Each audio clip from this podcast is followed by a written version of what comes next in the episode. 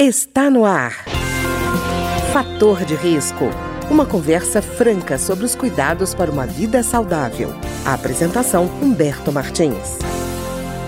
Olá, no programa de hoje nós vamos conversar sobre a osteoporose masculina, essa fragilização dos ossos que normalmente é atribuída às mulheres e os homens pensam que escaparam do problema, mas não é bem assim que acontece. E a nossa convidada de hoje é a doutora Mariana Ortega Pérez, que é médica reumatologista na Imuno Brasil.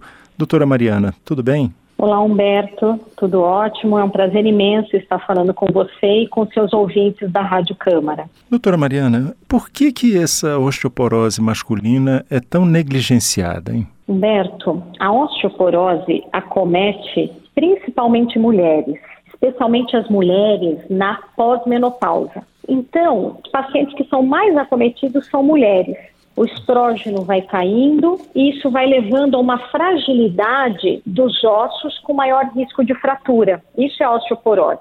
Então, quando nós falamos de osteoporose, nós lembramos muito mais das mulheres. Uhum. Só que os homens também podem ter osteoporose. E nós costumamos dizer que a osteoporose nos homens é subdiagnosticada, não é uhum. lembrada, como você mesmo falou mas os homens também podem ter essa fragilidade nos ossos, também podem ter um risco aumentado de fraturas e também precisam ser investigados para osteoporose. Pois é, doutora Mariana, a gente conversando aqui, eu lembrei de uma pesquisa recente que apontou o seguinte, que 46% dos homens só vão a médico quando tem algum sintoma que esteja incomodando. Enquanto isso não acontece, ou seja, não faz exame preventivo, na verdade, né? Foge do médico quanto pode. Então, eu imagino que para a senhora que vê os quadros de osteoporose agravados, não só o homem demora aí, como acaba tendo um diagnóstico pior, não é não? Sem dúvida. A osteoporose no homem tem algumas particularidades, Humberto. Primeiro, que a osteoporose no homem, ela está associada, na maior parte dos casos, a uma causa. Por exemplo, tabagismo, hum. etilismo, baixos níveis de testosterona, né, que é uma uhum. condição que a gente chama de hipogonadismo, que é quando os hormônios masculinos, por algum motivo, eles estão em queda. Então, sempre existe uma causa, na maior parte das vezes, para a osteoporose no homem. E, além disso, a gente precisa pesquisar para tratar essa causa. E, como você mesmo falou, a mulher sempre está indo uma vez ao ano ao seu ginecologista, ao seu clínico geral. Então, ela está muito mais perto né, desse diagnóstico que o homem. Quando o homem faz o diagnóstico da osteoporose, ele geralmente vem para a gente com níveis já muito avançados ou com até mesmo uma fratura. A osteoporose, de maneira geral, seja em homem ou em mulher, é uma doença silenciosa não causa sintoma. Só vai causar sintoma se o paciente tiver uma fratura. Aí sim causa sintoma. Se não, fica sendo uma doença completamente imperceptível. E aí o homem não vai procurar, né? Não vai fazer essa busca ativa. E é muito preocupante porque a osteoporose no homem leva a um aumento do risco de fraturas, principalmente de quadril, e essas fraturas de quadril no homem estão associadas a um aumento da mortalidade. Uhum. Então, é um assunto de saúde pública, né? É uma uhum. conversa que tem que chegar para toda a população para entender a importância do assunto, a importância de que a osteoporose é silenciosa e que precisa ser investigada não só nas mulheres, como a gente faz mais corriqueiramente, mas também nos homens. E doutora Mariana, e por que a mortalidade? Por que está ligado a um maior índice de mortalidade? A fratura de quadril, por si só, já está associada a um aumento de mortalidade, seja em mulheres ou em homens. Quando a gente tem um paciente com uma fratura, isso é um evento muito dramático. Por quê? O paciente ele vai ter que internar.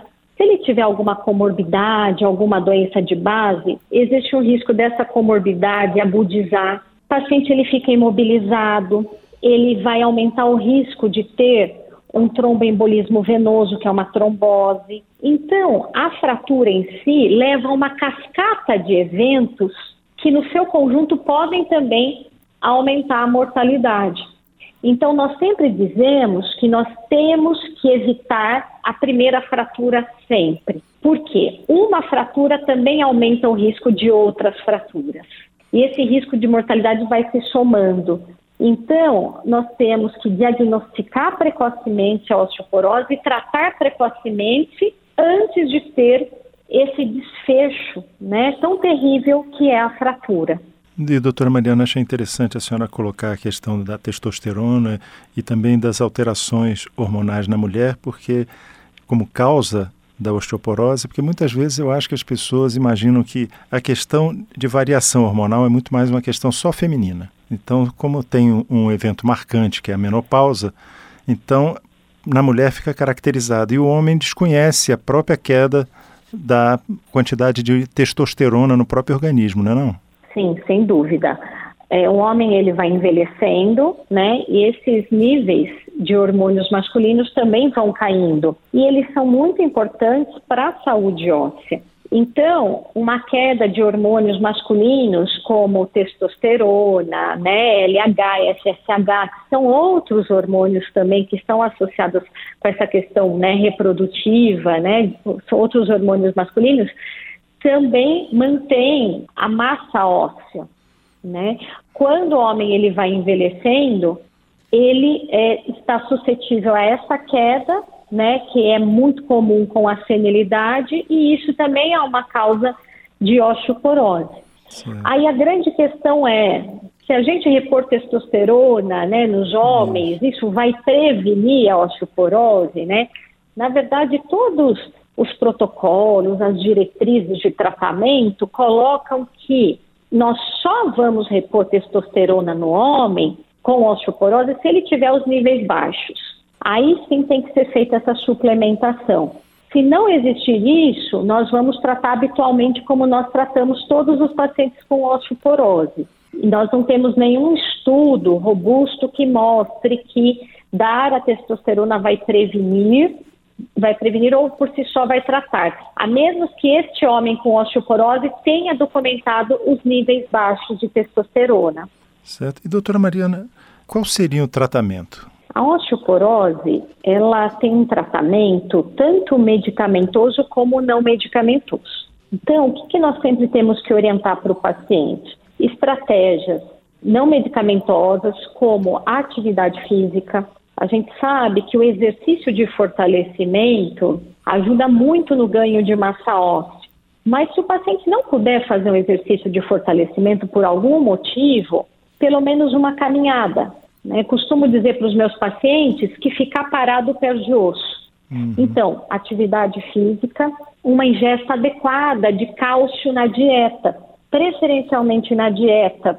E como que a gente consegue isso? através de três a quatro porções de leite derivados. Então, por exemplo, um copo de leite de 200 ml, uma fatia de queijo branco, mais ou menos 30 gramas, né? Um iogurte. Cada uma dessas coisas é considerada uma porção. Três a quatro porções disso por dia já garante uma ingesta adequada de cálcio na dieta.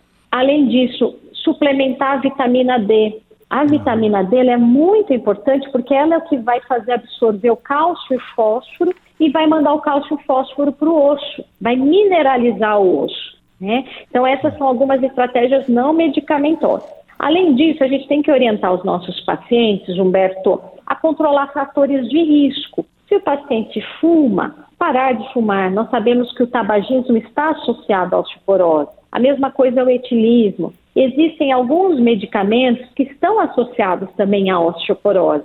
Por exemplo, o uso de altas doses de glicocorticoide. O diabetes descompensado também está associado à osteoporose. Nós temos que compensar. Então, nós também temos que controlar fatores de risco associados à perda óssea. E, por fim, nós temos o medicamento, a estratégia medicamentosa que tem como principal objetivo o ganho de massa óssea e a prevenção de fratura, que é tudo que a gente quer prevenir, que o paciente tenha uma fratura, porque a gente já sabe que desencadeia uma cascata de eventos. E dentre os tratamentos medicamentosos, né, nós tivemos assim uma grande evolução. Nós temos medicamentos que diminuem a reabsorção do osso, nós temos medicamentos que formam o osso, que são os, os osteoformadores, e cada escolha vai depender da estratificação do paciente, do conjunto de fatores daquele paciente, para que a gente faça uma escolha adequada de qual é o melhor medicamento. Pois é, doutora Mariana, e eu vejo que uma preocupação também importante é a orientação médica, né? Até com coisas simples, por exemplo, às vezes a pessoa diz: ah, eu já sei, estou com ameaça, estou com osteopenia, estou começando a, a ameaçar ter osteoporose, já sei, vou me entupir de cálcio. Aí compra aquele suplemento e fica aparecendo outros problemas que nada tinham a ver com osteoporose. Quer dizer, mesmo um suplemento, ele precisa ser usado de maneira é, consciente, né? Super. Essa é uma questão muito importante que você tocou. Não sei se vocês pegaram que eu disse cálcio preferencialmente na dieta. Isso, é verdade. Né? Por quê? O suplemento de cálcio a gente reserva para pacientes que têm alguma intolerância a proteínas do leite ou ao, dos pacientes que não conseguem ingerir leite, que não, não é palatável. Então, a gente vai reservar o suplemento nessas situações. Por que, que eu estou dizendo isso? Porque hoje está sendo vinculado na mídia que o leite é inflamatório. O leite é inflamatório para quem tem a intolerância documentada.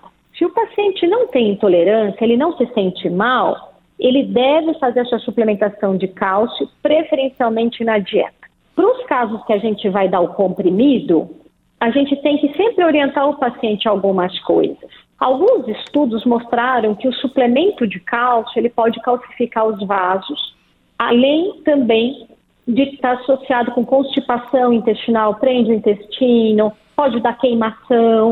Uhum. Então, tem essas questões aqui envolvidas com o suplemento. Tem estudo que não mostrou a causa da calcificação, mas tem estudo que mostrou. Então, por, é, por protocolo, o que, que nós fazemos e orientamos? Cálcio na dieta. Uhum. Tem alguma intolerância? Converse com o seu médico, com o seu reumatologista, para que seja avaliado a suplementação pelo comprimido. Certo. Doutora Mariana, como última recomendação, se a gente fosse passar dicas para as pessoas sobre como prevenir ah, o aparecimento, o surgimento da osteoporose, que dicas a senhora daria? Bom, então, como orientações, a primeira coisa, olha a sua genética. 80% do nosso banco de osso, que nós chamamos de pico de massa óssea, é genético. 70% a 80%. Então, observe pai, mãe, irmãos. Tem história de osteoporose? Ou às vezes a gente não sabe se tem ou não tem osteoporose, mas já teve alguma fratura de bacia? Se teve uma fratura de bacia é porque tem uma fragilidade do osso, provavelmente é uma osteoporose. Então, olhe para a genética, primeira coisa.